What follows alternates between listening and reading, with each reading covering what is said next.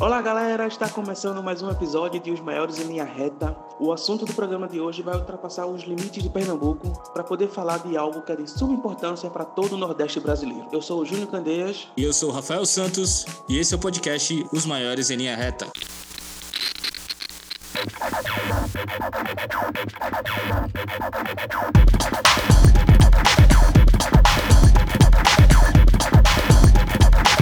Os maiores em linha reta.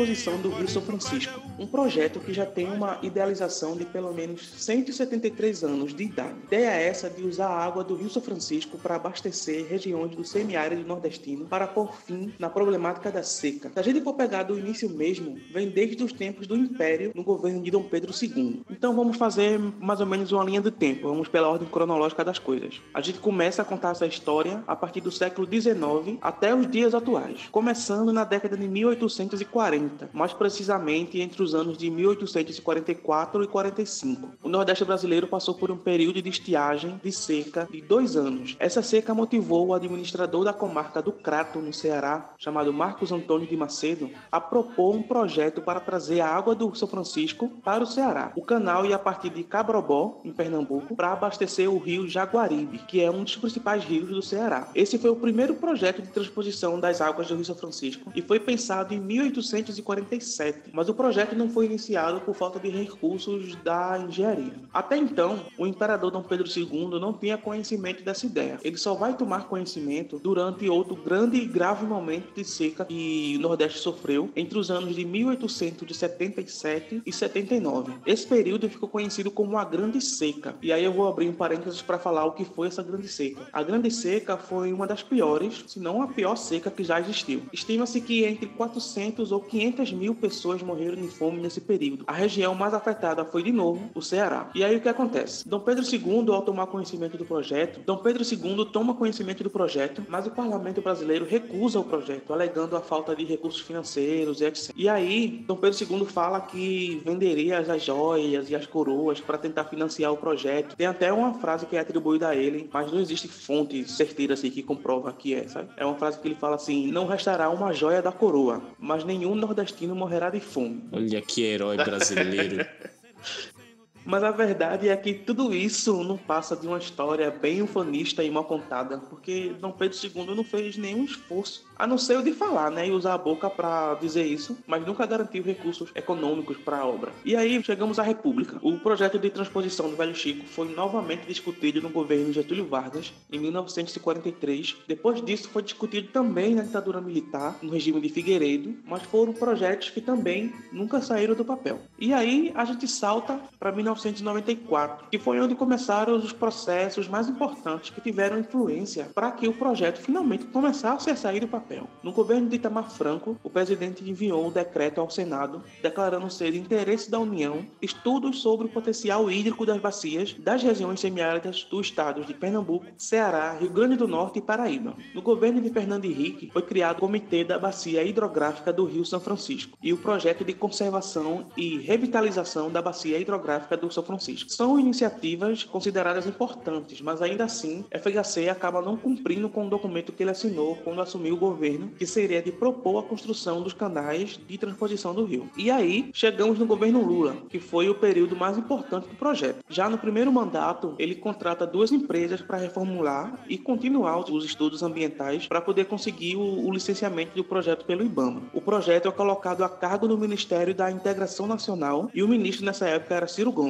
Então Ciro fica responsável por administrar toda a parte burocrática e fazer o projeto sair do papel, junto também com o auxílio de Marina Silva, que era ministra do Meio Ambiente. E aí vou explicar um pouco como é o projeto de transposição do Rio São Francisco, como ele se divide. Ele se divide em quatro eixos, o eixo norte e o eixo leste, e posteriormente, um tempo depois, surgiu também a ideia do eixo sul e o eixo oeste. O eixo norte tem um percurso de aproximadamente 400 quilômetros, pega as águas do Rio São Francisco e passam próximo à cidade de Aqui em Pernambuco, e essas águas serão transpostas para as cidades do estado do Ceará, Paraíba e Rio Grande do Norte. O eixo leste tem um percurso de 220 quilômetros, começa a partir da barragem de Taparica, no município de Floresta, também em Pernambuco, e aí as águas vão ser lançadas no rio Paraíba, na Paraíba, e atinge os reservatórios existentes na bacias receptoras de Poço da Cruz, em Pernambuco, e Boqueirão, na Paraíba. No eixo sul, a extensão estimada é de cerca de 400 quilômetros, construindo um canal que levará a água do São Francisco, a partir de Juazeiro, na Bahia, para a barragem de São José, no município de São José do Jacuípe,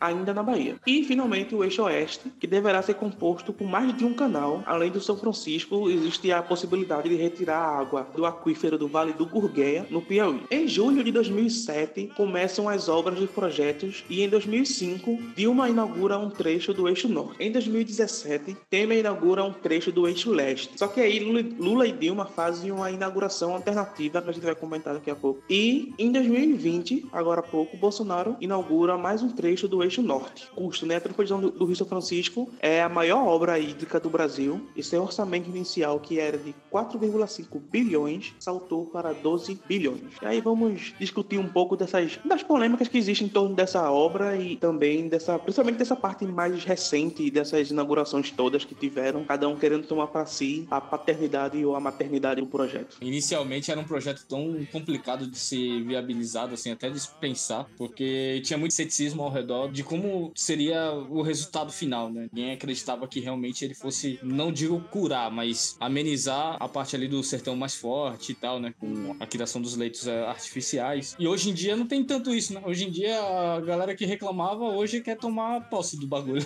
Sim. que eles também tiveram o dedo influente naquilo ali. Pois é. Eu tinha muita desconfiança dessa obra quando eu via as notícias e tudo mais, por causa dos impactos ambientais que, que isso poderia ter, ser, sabe? Uhum. A galera, pelo menos aqui, né? Não sei como é a esperança dos sertanejos em relação a esse tipo de obra, mas aqui, pelo menos aqui no, na parte litorânea, onde a gente vive, se existia um temor das pessoas de tipo, poxa, o homem tá ali mexendo no rio, sabe? Pode dar alguma coisa assim, porque se alguma merda uhum. acontece com o Rio São Francisco, é um impacto devastador, assim, na vida do interior do Nordeste praticamente inteiro, tá ligado? Uhum. Então, existia muito esse temor, pelo menos por aqui. Uh, desses 12 bilhões que foram dedicados ao projeto, um bilhão foi dedicado realmente para é, evitar danos na natureza, já nesse processo todo, né, que ele se estendeu. Mas óbvio que você tem falhas, né? O campo de pesquisa Sim. científica no Brasil ainda assim ele é muito curto e tem sempre aquele cara que vai meter o jeitinho brasileiro em tudo, né? Então tem sim um dano significativo, somente na, no início das obras e tal. Porque mexe em todo o ecossistema, né? Sim. E aí tem também os programas, né, de, como tu falasse, boa parte foi destinado para programas ambientais. Existiram alguns planos ambientais, alguns programas que foram feitos, tipo Plano Ambiental de Construção, Programa de Treinamento e Capacitação de Técnicos da Obra em Questão Ambientais, Programa de Identificação e Salvamento de Bens Arqueológicos, Programa de Indenização das Terras e Benfeitorias, Programa de Reassentamento de Populações, Programa de Recuperação de Áreas Degradadas, Programa de Limpeza e Desmatamento de Reservatórios, de Apoio Técnicos a Prefeituras, de Desenvolvimento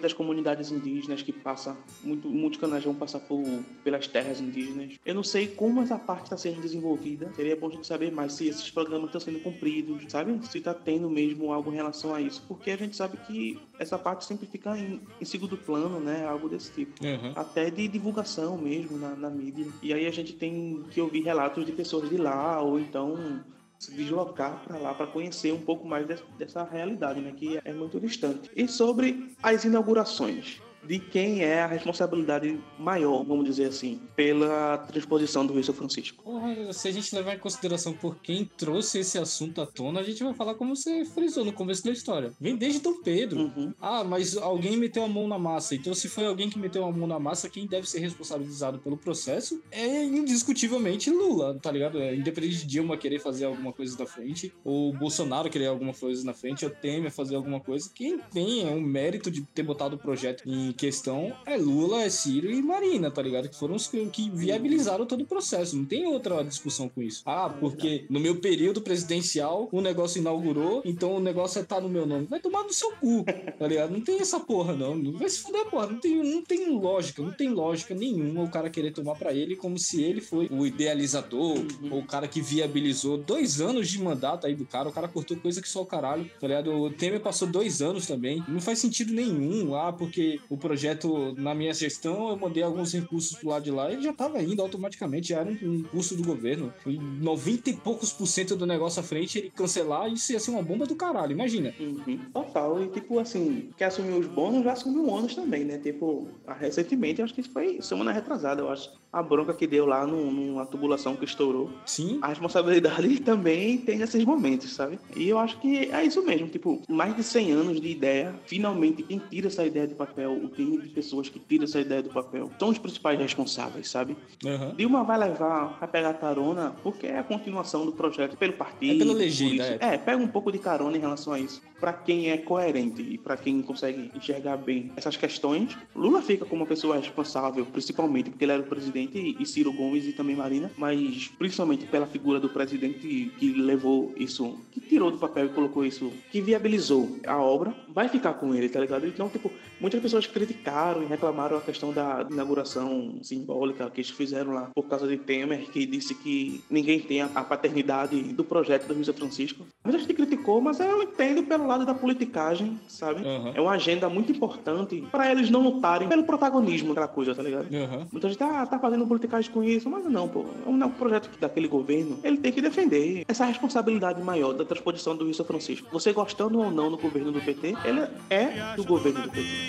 Corre pro Pajaú, o Rio Pajaú vai despejar no São Francisco, e o São Francisco vai bater no meio do mar. O Rio São Francisco vai bater no meio do mar.